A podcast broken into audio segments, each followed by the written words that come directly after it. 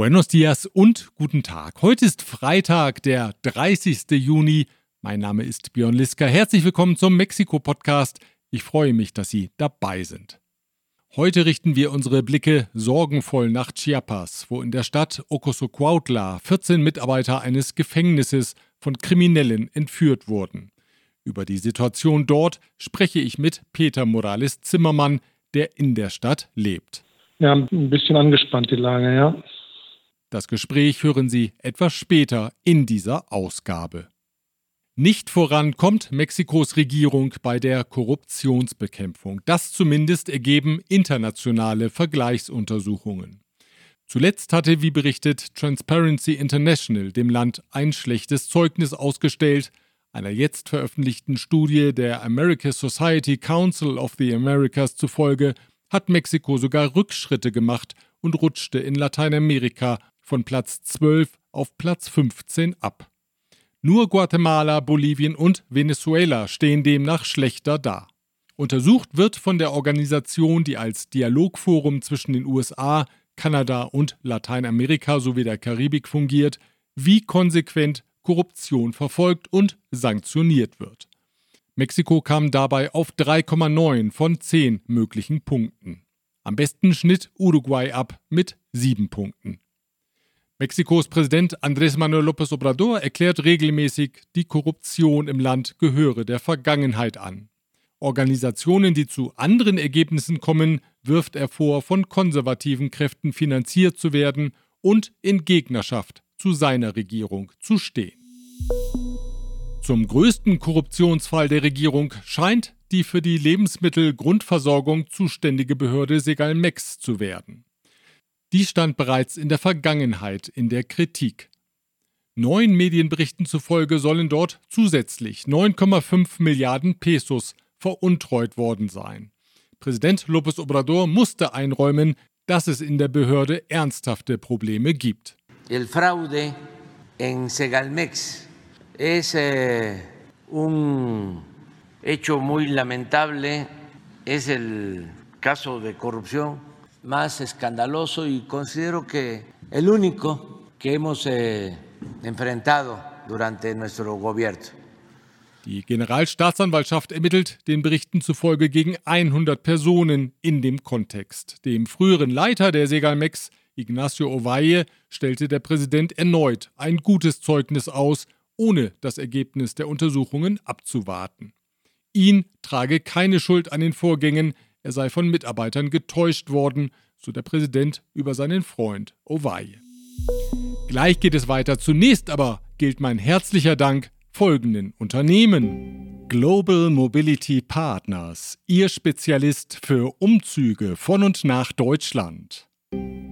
Ascens Blue, Ihr deutschsprachiger Personalrecruiter in Mexiko. German Center Mexiko, Büros, Beratung und Netzwerke unter einem Dach. ICUNET Group, Expatriate Management von der Vorbereitung über Begleitung bis zur sicheren Rückkehr inklusive interkulturellem Training und Coaching.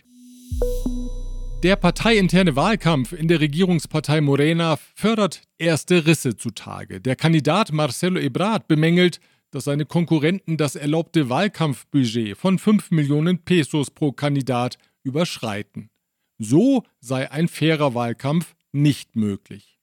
Sein Konkurrent Adán Augusto López beklagte, dass die derzeit in den Medien zirkulierenden Beliebtheitsumfragen von seinen Mitbewerbern bezahlt würden, deswegen komme er so schlecht in den Umfragen weg.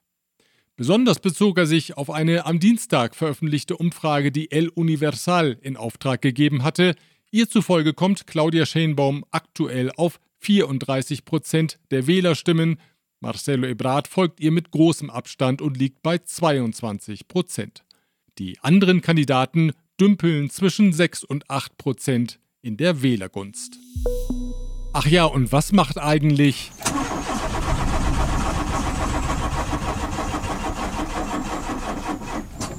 Genau, was macht eigentlich die Opposition?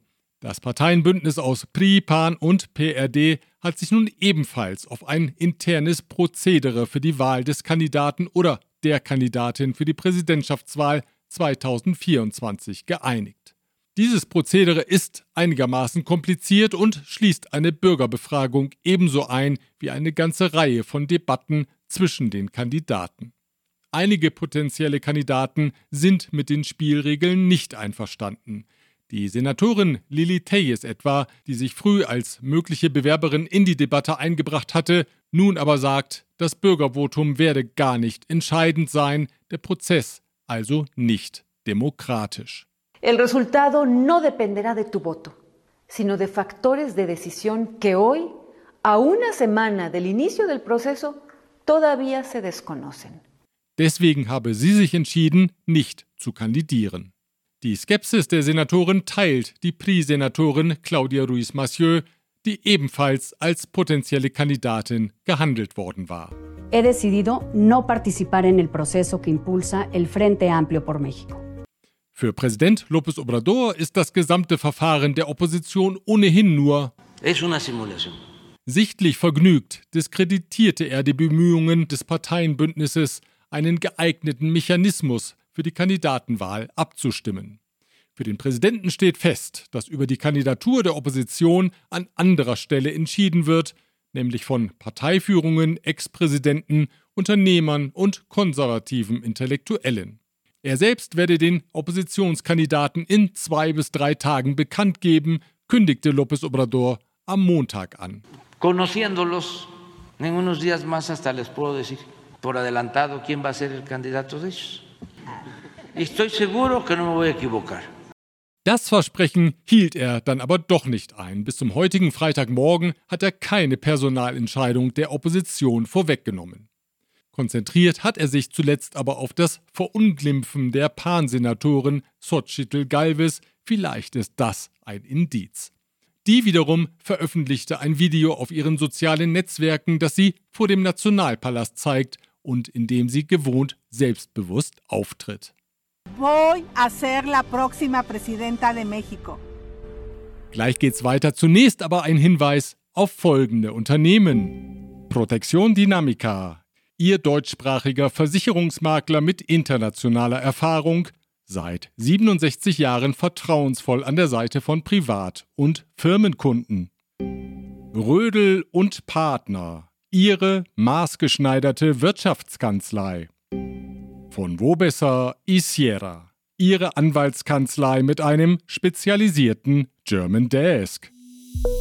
Ein Bundesrichter hat Untersuchungshaft gegen acht Militärs angeordnet, die in das Verschwinden der 43 Lehramtsstudenten aus Ayotzinapa im Jahre 2014 verwickelt sein sollen. Die Militärs hatten sich in der vergangenen Woche freiwillig gestellt. Festgenommen wurde jetzt zudem Gualberto Ramirez, der als einer der obersten Ermittler dazu beigetragen haben soll, Untersuchungsergebnisse zu fälschen, um der Öffentlichkeit eine für die Regierung genehme, sogenannte historische Wahrheit präsentieren zu können. Bewegung kommt auch in den Fall in Nuevo Laredo vom 18. Mai. Wie berichtet, hatten Videoaufnahmen zufolge Militärs fünf wehrlose Männer, offenbar Mitglieder einer kriminellen Organisation, regelrecht hingerichtet. Anschließend legten sie Waffen neben die Leichen und gaben an, sie seien von diesen beschossen worden. Das stimmte aber nicht, wie die Videoaufnahmen deutlich belegen. Nun gibt es erste Zeugenaussagen von Militärs, die bezeugen, dass Kollegen auf die Personen schossen. Ermittelt wird in diesem Fall vor einem Militärgericht. Informationen dringen normalerweise kaum nach außen.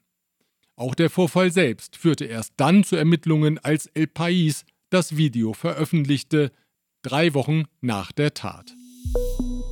In Chiapas sind am Dienstag 14 Mitarbeiter des Gefängnisses von Ocosocuautla entführt worden. Das Fahrzeug, das das Personal transportierte, wurde auf einer Landstraße außerhalb der Ortschaft zum Anhalten gezwungen. Die Mitarbeiter, darunter auch ein Gärtner, sind nun in den Händen einer kriminellen Organisation. In einem ersten Video teilte einer der Entführten mit, dass es ihnen gut gehe. Antes que nada, a nombre de mis compañeros, quisiera externar que nos encontramos muy bien, para que no se preocupen nuestras familias. Anschließend trug der Mann mehrere Forderungen der Bande vor. So wollen sie personelle Wechsel im Ministerium für Sicherheit von Chiapas und in der Polizei erreichen. Zudem fordern sie, dass eine 30-jährige Sängerin, die wohl von einer gegnerischen Organisation entführt wurde, freigelassen wird. Präsident López Obrador sagte, Polizeikräfte und Militärs suchten nach den 14 entführten Personen. Den Tätern sagte er, sie sollten nicht auf Straffreiheit hoffen. Er forderte sie auf, die Entführten freizulassen und fügte dann einen Hinweis hinzu, dessen Bewertung ich Ihnen überlasse. Lo mejor es que los liberen.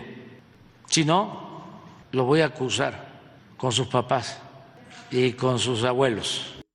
Über die Lage in Ocosocuautla, das etwa 25 Kilometer westlich von Tuxtla Gutierrez liegt, spreche ich jetzt mit Peter Morales Zimmermann, der als Unternehmer in dem Ort lebt.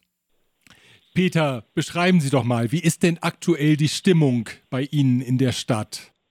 Ja, ähm, die ist angespannt. Ähm, wir haben hier sehr viele Präsenz der Polizei, der Guardia Nacional und auch das Militär. Also die sind an allen ähm, Ausgangsstellen der Stadt sind die, äh, postiert und auch darüber hinaus. Also ich spreche jetzt von Tuxtla, von Ocosocuautla und von Berriozábal. Aber ich habe auch gehört, dass äh, in Richtung Cintalapa und Chiquipilas, das sind also angrenzende äh, Municipios, dort auch die Lage sehr angespannt ist. Und man hört immer wieder von Operativos, das heißt, ähm, ja, die Polizei sucht und durchsucht äh, Farmen und ja auch Häuser. Haben ein bisschen angespannt die Lage, ja. Gibt es eigentlich eine Vermutung, wer hinter der Entführung steckt? Sind das Schleuserbanden, die sich auf den Transport von Migranten spezialisiert haben? Denn Drogenkartelle spielen ja eigentlich bei Ihnen in Chiapas bisher keine große Rolle, oder? Ja, das ist ein bisschen intransparent, die Situation. Ja, man spricht immer von, von Schleuserbanden, wobei man davon ausgeht, äh, dass die halt mit den größeren Drogenkartellen zusammenarbeiten.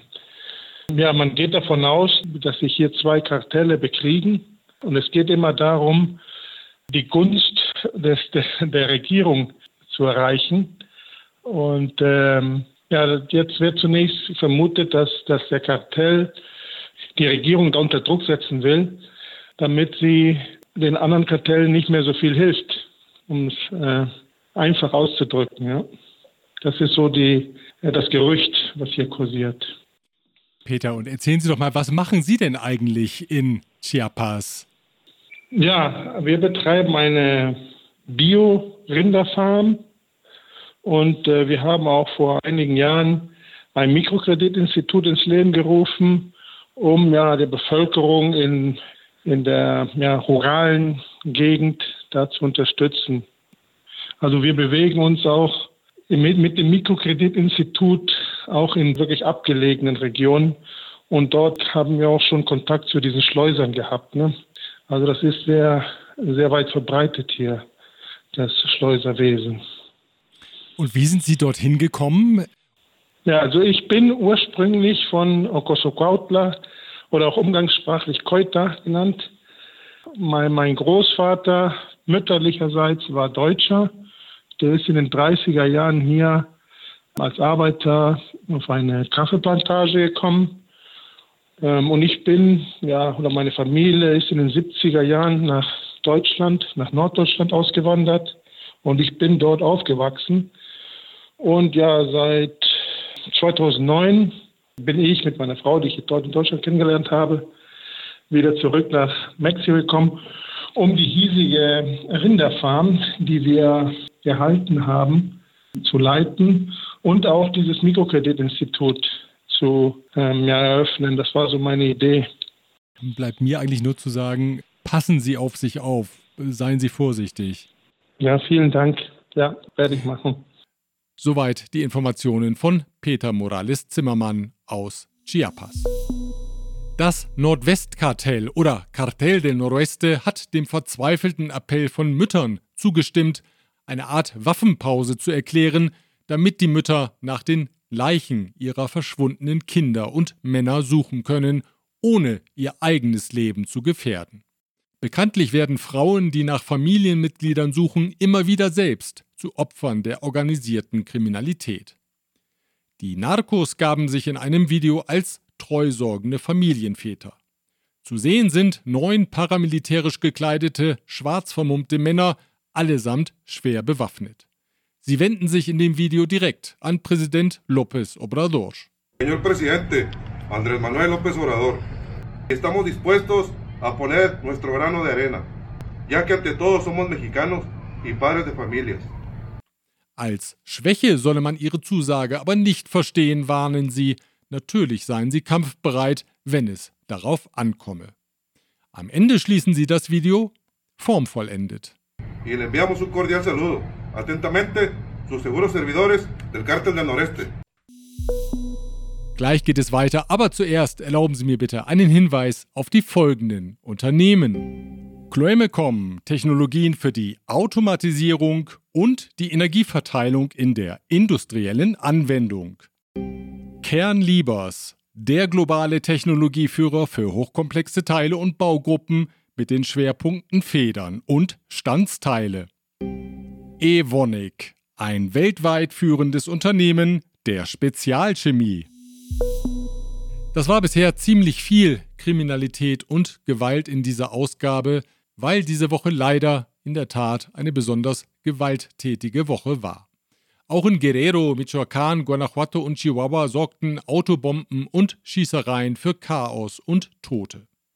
In Michoacán wurde der umstrittene ehemalige Anführer einer Bürgerwehr, Hipólito Mora, Opfer eines Anschlags. Sein gepanzertes SUV wurde mit schweren Waffen angegriffen, darunter offenbar mit einer Waffe zur Panzerabwehr. Mora sowie seine beiden Bodyguards überlebten den Anschlag nicht. Besorgt über die Entwicklung im Land ist das Außenministerium in London. Großbritannien hat in dieser Woche seine Bürger vor der Reise in zehn mexikanische Bundesstaaten gewarnt, darunter Chihuahua, Tamaulipas, Guerrero, Michoacán, Guanajuato und Jalisco. Zu den Städten, die britische Staatsbürger meiden sollten, gehören unter anderem Acapulco, Manzanillo und Tijuana. Auch in Touristenregionen wie Cancun bestehe das Risiko, als Unbeteiligter bei Schießereien zwischen Kriminellen getroffen zu werden. Präsident López Obrador wies die Reisewarnung zurück. Sie sei darauf zurückzuführen, dass man im britischen Außenministerium schlecht informiert sei.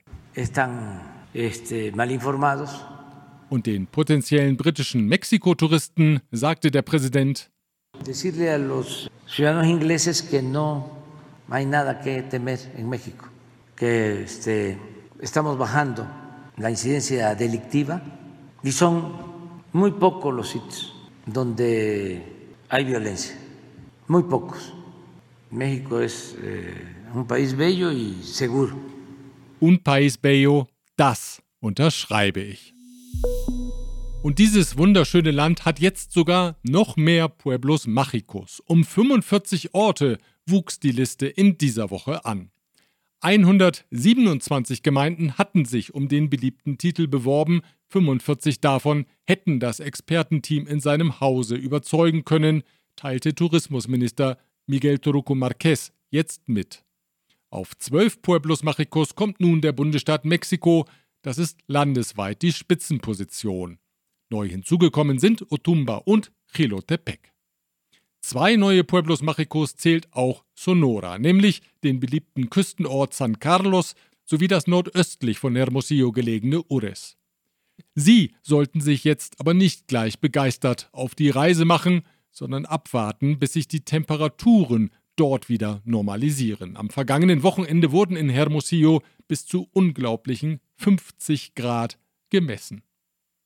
112 Menschen sind nach offiziellen Angaben landesweit infolge der aktuellen Hitzewelle in den vergangenen Wochen gestorben. Klar definiert wurde der Zeitraum in den Angaben der Regierung aber nicht. Die meisten Menschen starben dem Gesundheitsministerium zufolge an einem Hitzeschlag, auch Dehydrierung habe in einigen Fällen zum Tode geführt. Während die Hitze in den Küstenregionen und im Norden des Landes anwährt, sind die Temperaturen im Zentrum des Landes deutlich zurückgegangen, zudem hat der Regen hier endlich eingesetzt. Nochmals zurück zu den Pueblos Mágicos. Wenn Sie nachsehen möchten, welche 45 Orte neu hinzugekommen sind, die Liste finden Sie auf der Seite des Tourismusministeriums. Dorthin verlinken wir von mexikopodcast.info aus. Ach ja, und dann ist da noch der Schweizer Klimaaktivist Max Vögtli. Der, so berichten deutschsprachige Medien, predige ein ressourcenschonendes Leben und Reisen und klebe sich aus Protest regelmäßig auf Straßen fest, um den Verkehr zu blockieren. Aber auch für den Klimakleber gilt natürlich der alte Werbespruch Ab in den Urlaub, komm, pack die Sachen ein. Ab in den Urlaub, ab in den Sonnenschein. Und der führte Max Vögli jetzt mit dem Flugzeug erst per Kurzstrecke von Zürich nach Paris, dann auf der Langstrecke nach Mexiko. Zu Hause den Verkehr blockieren und dann ins Flugzeug steigen, na, das will nicht so recht zusammengehen. Doppelmoral nennen das manche und kritisieren den 30-jährigen Schaf. Der sagt, er sei nicht nur Klimakleber, sondern auch eine Privatperson und als solche habe er sich entschieden, zu fliegen. Außerdem sei ihm die Entscheidung für das Flugzeug keineswegs leicht gefallen. Na, immerhin. Soweit die Informationen aus Mexiko. Vielen Dank für Ihre Aufmerksamkeit. Wir hören uns wieder am nächsten Freitag, wenn Sie mögen. Kommen Sie gut durch die Woche. Bis dahin.